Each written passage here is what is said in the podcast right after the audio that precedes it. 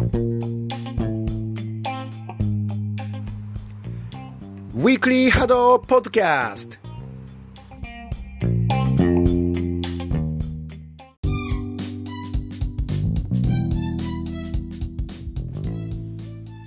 誰もが気軽に波動に親しめて手軽に情報を振り返れる番組ウィークリー波動ポッドキャスト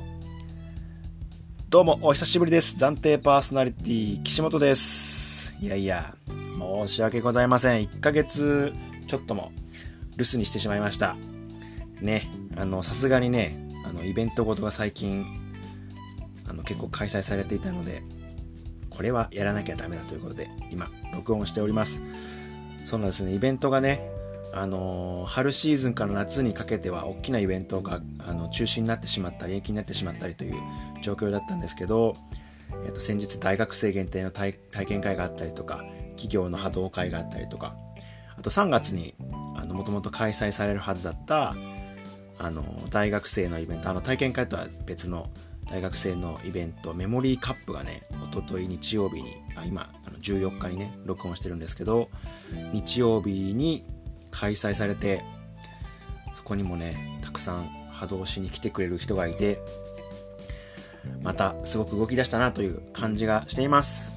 あのこの後もね女子限定波動練習会とかいろんな体験会などが日比谷でね主に日比谷で開催されるのですごく楽しみだなと思っています。そして大会も始まりましたね。先週まあ先週っていうと一昨日とかになっちゃうから先々週ですかね。先々週の土曜のルーキーズカップから大会が再開されました。ルーキーズカップやってアドバンスカップやってでこの間マスターズカップもやってと。3大会開催されたので今日はそれを振り返っていきたいと思います。はいまずはえっ、ー、と先々週の土曜日えーと、7月4日ですかね。7月4日土曜日に開催されたルーキーズカップから振り返りたいと思います。3チームのエントリーでマッコウクジラとアグレッピーとシーレイエルが出場していたんですけどあのアグレッピーっていうのは最近ねその YouTube で波動の YouTube がね始まったんですけどハドゥーンっていうのが始まってそこの方がアグレッピーっていうハドゥーンっていうチームなのかなと思ったんですけど多分波動っていうのが直接チーム名に入っているとダメっていう確かに決まりがあるんですよね。それでアグレッピーっていうチームになっていたんだと思うんですけれどそのアグレッピーが出場していました。はい。で、まあ、3チームなのでその総当たりでやってで、まあ、その後またトーナメントっていう方式だったんですけれどもここで見事優勝したのはねマッコウクジラでしたね。マッコウクジラ強かったですね。ツイッターで僕全部は見てないんですけどあの最後の方見てたんですよね。すごい強かったですね。あの直前にあのうちチャリオットとマッコウクジラで練習させてもらったんですけどあのうちがね何回か負けたんですよね。シールドマッコウクジラがシールドを使ってる時となんかね他にも負けたと思うんですけど何回か負けてで練習は終わった時に「いやルーキーズいけるんじゃないですか?」とか言って僕言ったんですよねでもあのルーキーズ隊のチームがすごいレベルが上がってるっていうのもその行った後にそういえばそうだなと思ってしかもどうなどのチームが今回のルーキーズに出てくるかっていうのを僕はちゃんと把握してなかったんで言った後にねちょっとわかんないですけどねつってちょっと保険かけたんですよね。保険かけて言ったんですけどめちゃめちゃ強くてそのまま優勝をかっさらっていってましたね。すごかったです。決勝の僕決勝はそのツイッターで見てたんですけど本当に強かったですね。アドバンスとかでもあのいいところ見せられるんじゃないかなっていうふうには思っているんですけど最近ねマッコウクジラさんはあの、まあ、そこのルーキーズの前からもそうだったんですけどいろんな上位ランキング上位のチームと練習をしていてでそのルーキーズ終わった後にもあのいろんなとこと練習していてやっぱりそのツイッターでその練習した時のなんていうかね感触をコメントで残したりするんですけどそのコメントを見る限りだとちょっとまだアドバンスではねあの本人たちはちょっと壁があるかなって感じてるみたいなんですけれどでもすごい可能性を感じるプレーだったなと思います。だから今シーズン、まあ、すぐにアドバンスで活躍っていうのはもしかしたらないのかもしれないですけどシーズン後半とか来シーズンとかねすごく活躍するところが見れるんじゃないかなと思っています。そしてねアグレッピー。いやもう早いんですよね。あの YouTube で波動のチャンネルが始まったの自体がもうそんなに前じゃないはずなんですけどもうすでにあのアカデミーを卒業してこうしてルーキーズに出てきてしかもあの総当たりではシーレイエルに負けてたんですよね。でも1点差での僅差での勝負で。でそのリ,、えーと、リーグが終わった後のトーナメントでなんと1点差でね勝つんですよね。アグレッピーが。なのでルーキーズの準優勝はこの波動の YouTube チャンネルハドゥーンから来たアグレッピーが取っていったんですね準優勝。すごいっすよね。この短期間でシーレイエルとちゃんと勝負ができるっていうのは本当にすごいなと思いました。少しねシーレイエルはちょっとあの前のイメージだと食らわなかったんじゃないかなっていうので食らっちゃってたりして少しあんまり調整できてないのかなっていう感じはあるんですけれどもいやいやまあでもそれでもねこの短期間で勝てるっていうのは本当にすごいなと思いました。なのでアグレッピーも今後どういうあの活躍をしてくれるのかすごく楽しみだなと思いました。はい。ルーキーズはねそんな感じですけど本当にマッコウクジラはどんどん上がってくるんじゃないかなっていう気配がします。もうほんと積極的にいろんなチームとコンタクトを取って練習してるのできっとねこんなプレーがあるあんなプレーがあるこんな作戦があるっていうのもすごい研究してると思いますし実際に一緒に練習する時もいろんなあの作戦を試してくるんですよね。あの一回うちがすごいある部分ですごい点を取って勝つとそこを封じに来るとかそういうのをすごくはっきりやってくるチームだったのできっといろんなカードを切ってこれるチームになるんじゃないかなと思います。はい。ではでは、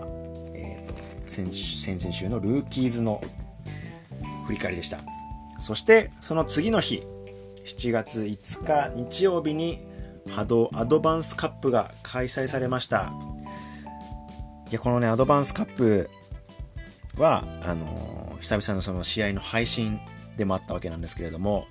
前回ねこのポッドキャストでもあの加藤円さんに来ていただきましたけど円さんがねいなくなってしまったんで今回からね実況は波動クルーのメンバーが大会ごとにね、まあ、必ず交代って決めてるのかどうかちょっと僕分かってないんですけど大会ごとにクルーが実況を1人ずつ実況していくという感じでこのアドバンスカップはかすみさんが実況してましたね。でその試合の振り返りになる前入る前にあのかすみさんの実況でちょっと僕がね面白いなと思ったのがあのその試合を決めるような一発を1点を決めた時にかすみさんはね叩き込むっていうんですよね。それがちょっとね力強くていいなと個人的に思いました。はい。ではではその大会アドバンスカップのね内容なんですけれども、まあ、まずはもう順位からいきましょう優勝はアークエスでした。アークエスはね、ここを取ると、えっ、ー、と、まあ、スターズ隊に行ける、ゴールドに行けるっていうところだったんですね。あのー、今、今シーズンから、そのコロナウイルス感染拡大の影響でチーム数がね、絞られるようになって、あのー、この間開催されたマスターズカップでは8チームしか出れないっていう、これまでは16チームまでエントリーできたところが8チームまでになっていて、アークエスはね、ここでえっと、ある程度ポイントを稼ぐことで、マスターズに出れるっていうはずだったんですよ。で、見事優勝して、あの優勝もしてマスターズへのあの出場権も獲得したっていうそういう大会でしたねでまたマスターズはあの次からはね今度またあのエントリー数がやっぱ多いっていうことなんであの控えるチームを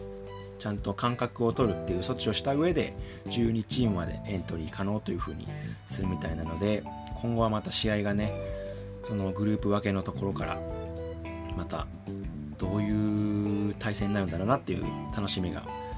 えー、と前のように感じられるようになるんじゃないかなと思います。はい、で優勝がねアークエースで準優勝がアマデウスでしたね。いや、これは本当にすごかったと思います。アマデウスが準優勝したっていうのは、あのー、すごいなんだろうな。この、アドバンス隊のチーム、あと、まあ、波動の今ランキング入ってるチーム全体ということでもあるんですけども、すごい層が厚くなって、どこが勝つか分かんなくなってきたなっていうのを象徴するような結果だったんじゃないかなと思います。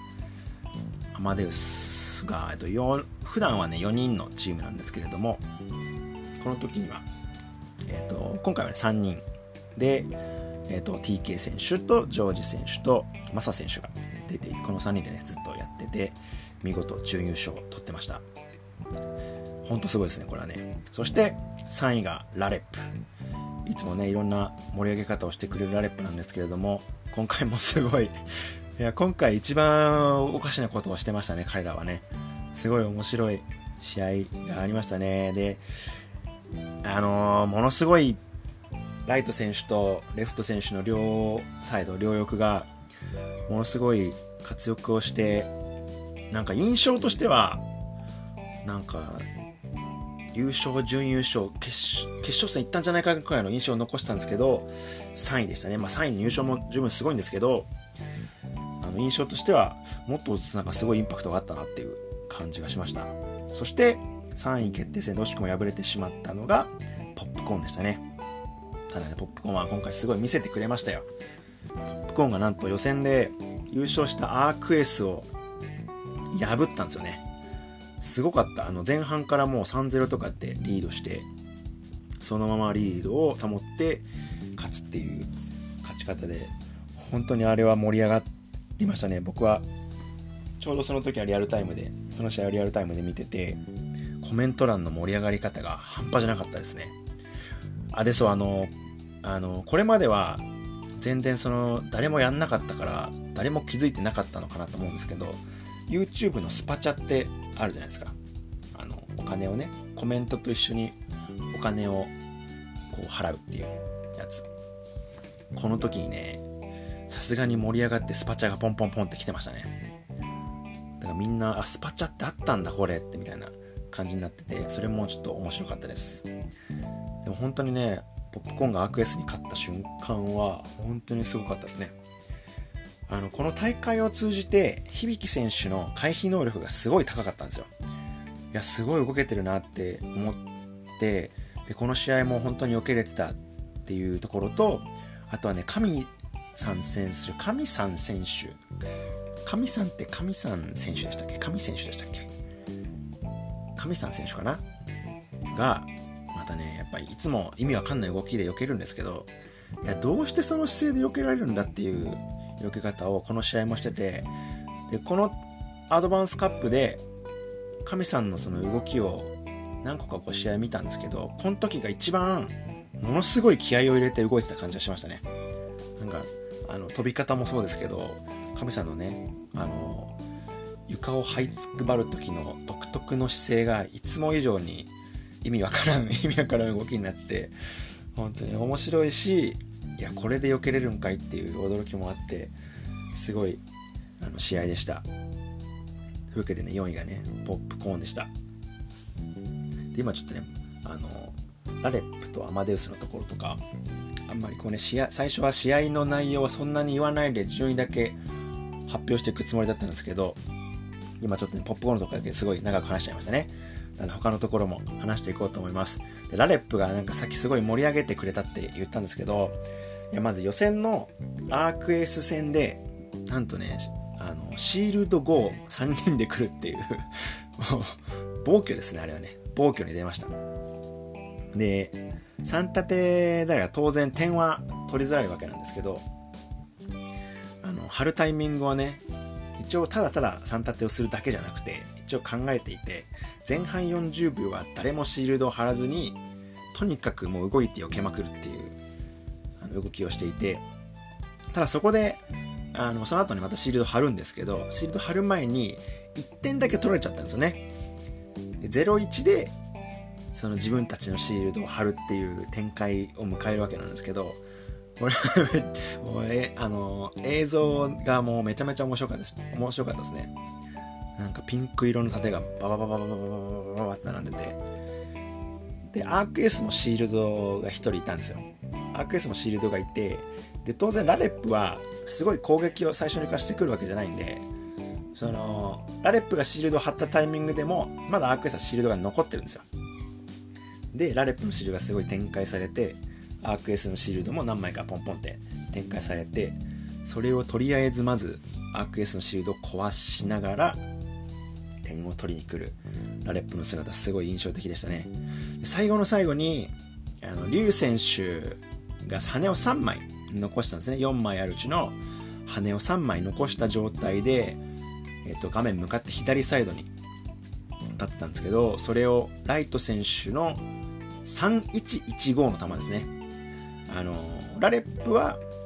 2人はもう本当にただただただにシールドに徹するシールドとシールド割るのに徹する役目だったんですけどライト選手だけあの球をちっちゃいちっちゃいしチャージもできないけど速い球にしてたんですね。だからプラン通りといえばプラン通り最後の最後にその球で攻めていこうとするわけなんですけどリュウ選手の3枚残った羽のうち2枚だけ削れたんですけどあと1枚残った状態でリュウ選手はあのアーク側に残ってたシールドのとこに入って攻撃ができない対戦になって試合終了っていう感じであのスコア1-0でアークエスが勝ってましたねこの試合本当にめっちゃ盛り上がってましたね、この試合も。そのポップコーンがさっきアークエスに勝った試合も盛り上がってたんですけど、このラレップの縦の試合もものすごい盛り上がってましたね。で今回、えっと、ラレップのライト選手の動きがほんとすごかったですね。ライト選手の動きもすごかったのと、反対サイドのレフト選手のあの得点力がすごかったですね。で、まあ、ライト選手動きその3位決定戦の一番最後の10秒とか、本当にもう、あの、波動やってる人の中で一番すごい動きなんじゃないかぐらいの動きをしていて、あの、穴土のね、慎太郎選手か、ライト選手じゃないとこんな動きはできないんじゃないかなっていう動きをしてて、すごいかっこよかったですね。まあ、ただかっこよかった一方で、予選のね、ミスタ戦は、あの、ラインを明らかに出てる、出てるっていうね、っていうプレーだったんで、そこはね、きっと、僕は現場にはいなかったからわかんないですけど、注意されたんじゃないですかね、チームの人とか、スタッフの人に。さすがにね、あれはね、出過ぎですね。あの、かすみさんが実況で、控えめにね、あ、あのー、頭が出てなければ、その ラインオーバーの判定にはならないんで、セーフですって言ってたんですけども、完全に、もう体全部出てる状態で静止してるんですよね。だからね、あれはアウトですね。でも、いや本当に素晴らしい動きでした。そして準優勝のアマデウスですよ。いや、アマデウス、すごいな。だって予選でアークエスに勝ったポップコーンに勝って決勝に上がってっていう内容なんで、すごいですね。シールド、アマデスは前から結構シールドを使っていくプレーだったんですけど、やっぱりその、慣れ慣れてるっていうのもあるしちゃんとそのシールド作戦として使おうっていう感じのプレーをしているのでそこがここまで勝てたところなんじゃないかなと思いますね。あと TK 選手のエイムが結構光ってる試合がありましたね。回避もそうなんですけどね。なのでこのアマデウス準優勝してまた次のアドバンスとか盛り上げてくれるんじゃないでしょうかね。これで、えっ、と、アークエースが今回優勝して、次のアドバンスには、この、あの、ポイント的には出れないはずなのでまた別のチームがランキング上位のチームが出ることになるんですけれど次のアドバンスだと今のところゴナ東京が出る、まあ、ちょっと出場するかどうかっていうのは直接伺ってないので僕は今は今の時点でわからないんですけどそのランキング上位のところからはゴナ東京が出るのかなという感じですね。ここがまたどれくらいの戦いをね見せてくれるのかっていうのはすごい楽しみだなと思います。コナ東京、まあ、この後またマスターズカップのお話もするんですけどコナ東京もねこの間すごいいいプレーをしていたのできっとアドバンスで強いところを見せてくれるとは思うんですけれどもただアドバンスのあの映像を見ると多分どのチームがマスターズ大から降りてきても全部楽勝で勝つなんてことはないと思うんですよね。なのでそれどれくらいそのアドバンスのチームがらいついたりもしくは食ったりできるのかっていうのとそれをちゃんと跳ねのけられるのかっていうのがすごい見どころになるんじゃないかなと思います。はい。あとあの決勝トーナメントに上がってなかったあのネメシスとねミスタとフォックスビールもすごくいいプレーをしてたんじゃないかなと思います。もちろんその足りないところがあって予選で落ちてしまったわけなんですけれども総じてこのアドバンスカップのレベルがとても高かったなと思います。あのうちのチャリオットはね去年の2019年の夏シーズンってアドバンスカップ全部優勝したんですけどその時のレベルとは全然違うと思いますね。なんかもう去年の時点でも前までと層の厚さが違うっていう話は出てたんですよね、まあ、あの僕たちはその時にあの初めてのシーズンだったからの実際にどれくらいレベルが変わってるのかっていうのを感じたわけじゃないんですけどそういうふうに言われていてで今年改めてアドバンスカップをこの間の大会を見ると去年の大会よりも明らかにレベルが高いなっていう感じがしたのであのなんとかね順調にというかいい感じで波動の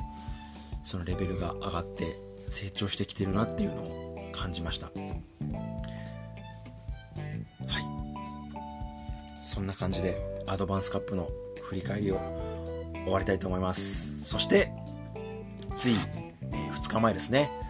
7月12日に開催されたマスターズカップ。でしたよ。マスターズカップ。あの裏で裏でっていうか、えー、時間はずれてたんですけど実は8階でマスターズカップがあって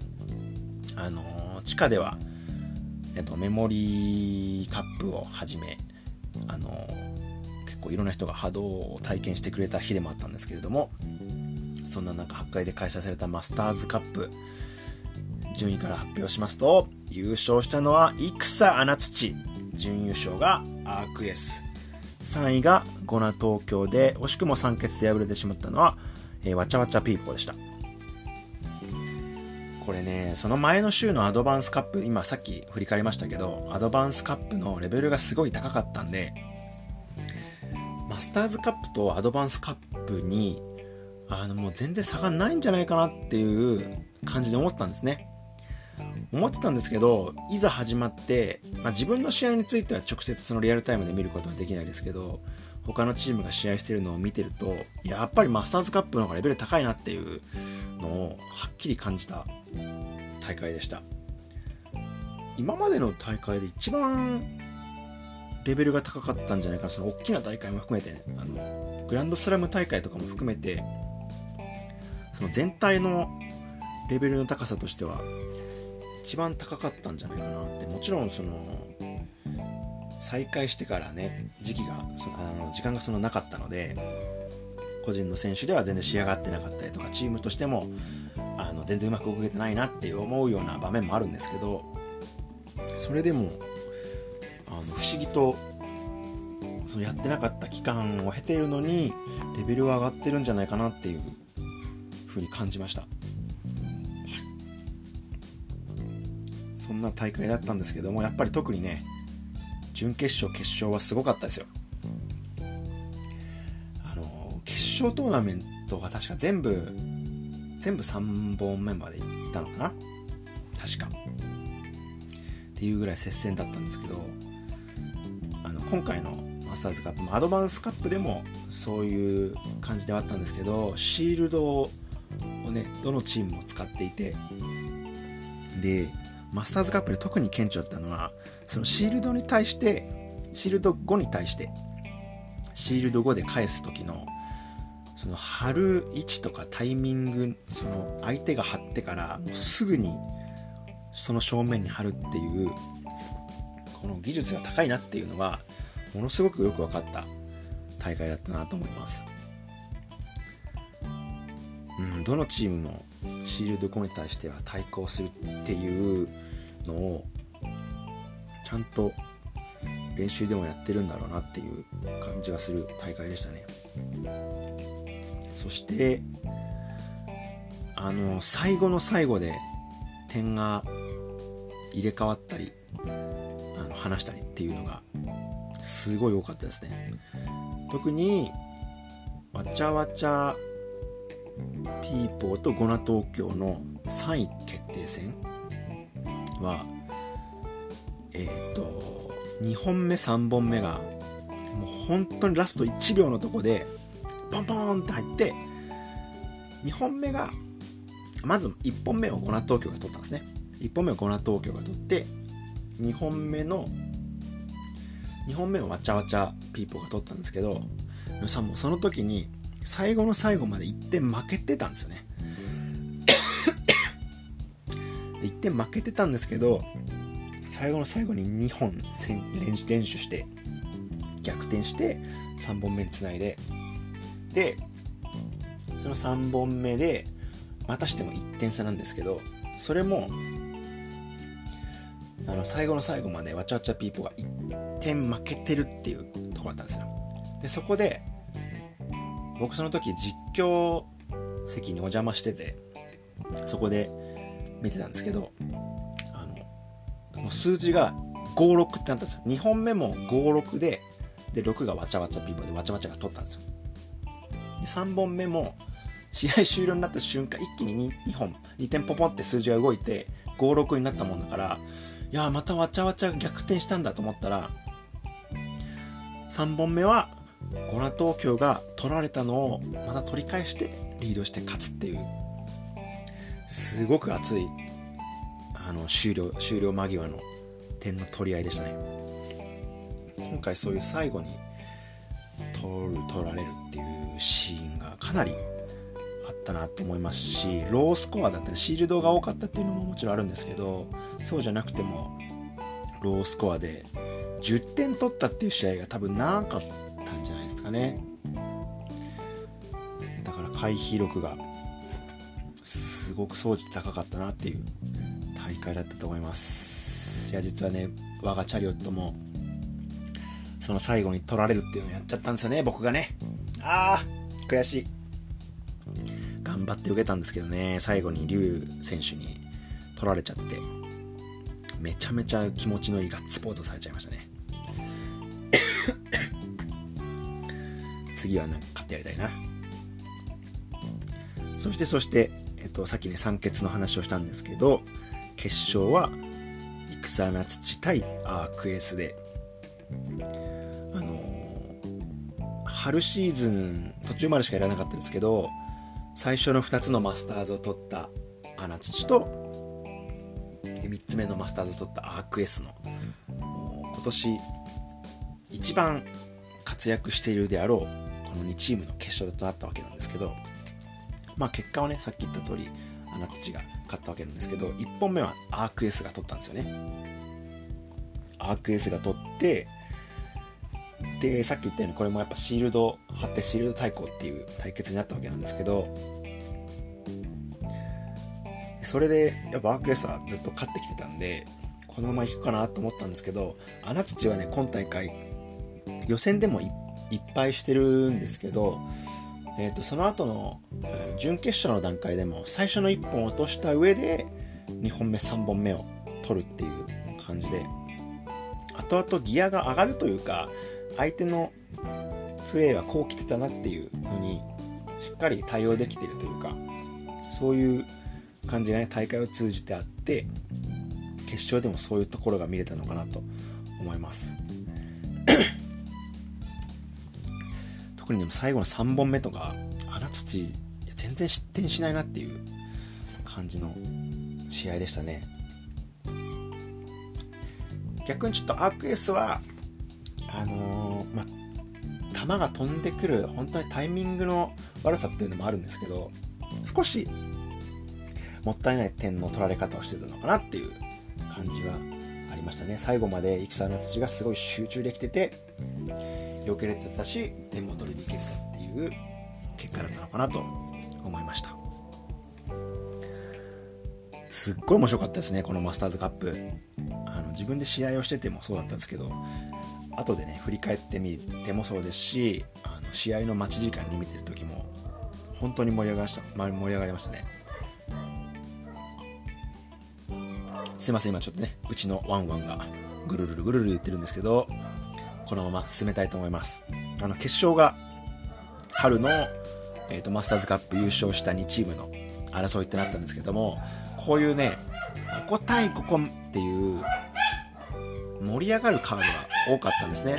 優勝だったらマスターズカップ優勝の2チームっていうカードですし例えばわちゃわちゃピーポー対戦穴土の準決勝ですね。準決勝のカード。あれ？準決勝だっけな？準決勝じゃないか予選か。予選だったカードだったら今の1今のランキング1戦穴土対前のランキング1位わちゃわちゃピーポーっていう試合ですしヒュブリス対和心だったら予選のね予選だったヒュブリス対和心だったらワールドカップの決勝対決ですしえっ、ー、と、わちゃわちゃピーポー対和心だったら、去年のワールドカップの優勝者対、えっ、ー、と、2018年のワールドカップ優勝者っていう対決なので、なんていうかこう、あの、カードを見ただけですごくワクワクするなっていう対戦が多かったのかなと思います。それだけ、あの、波動のね、あの歴史が重なってきてるんだなっていうのを感じた大会でもありました。僕があのもちろん2年目のシーズンだっていうのもあるんですけどね。その、去年はそういうのを特別感じるような前情報もなかったんで、でも今年はね、去年1年間やって、あ、こういうチームがいて、こういうチームがいてっていうの分かった上で今出ているので、そういうのもすごい感じた大会だったなと思いました。はい。いや、皆さん、まあ、この、これのポッドキャストを聞いてくれる、聞いてくれてる方は、まあ、多くは、大会もね、見てくださってる方だと思うんですけれども、どの大会が面白かったとか、ありますかね？きっとまあ、決勝とか準決勝とか、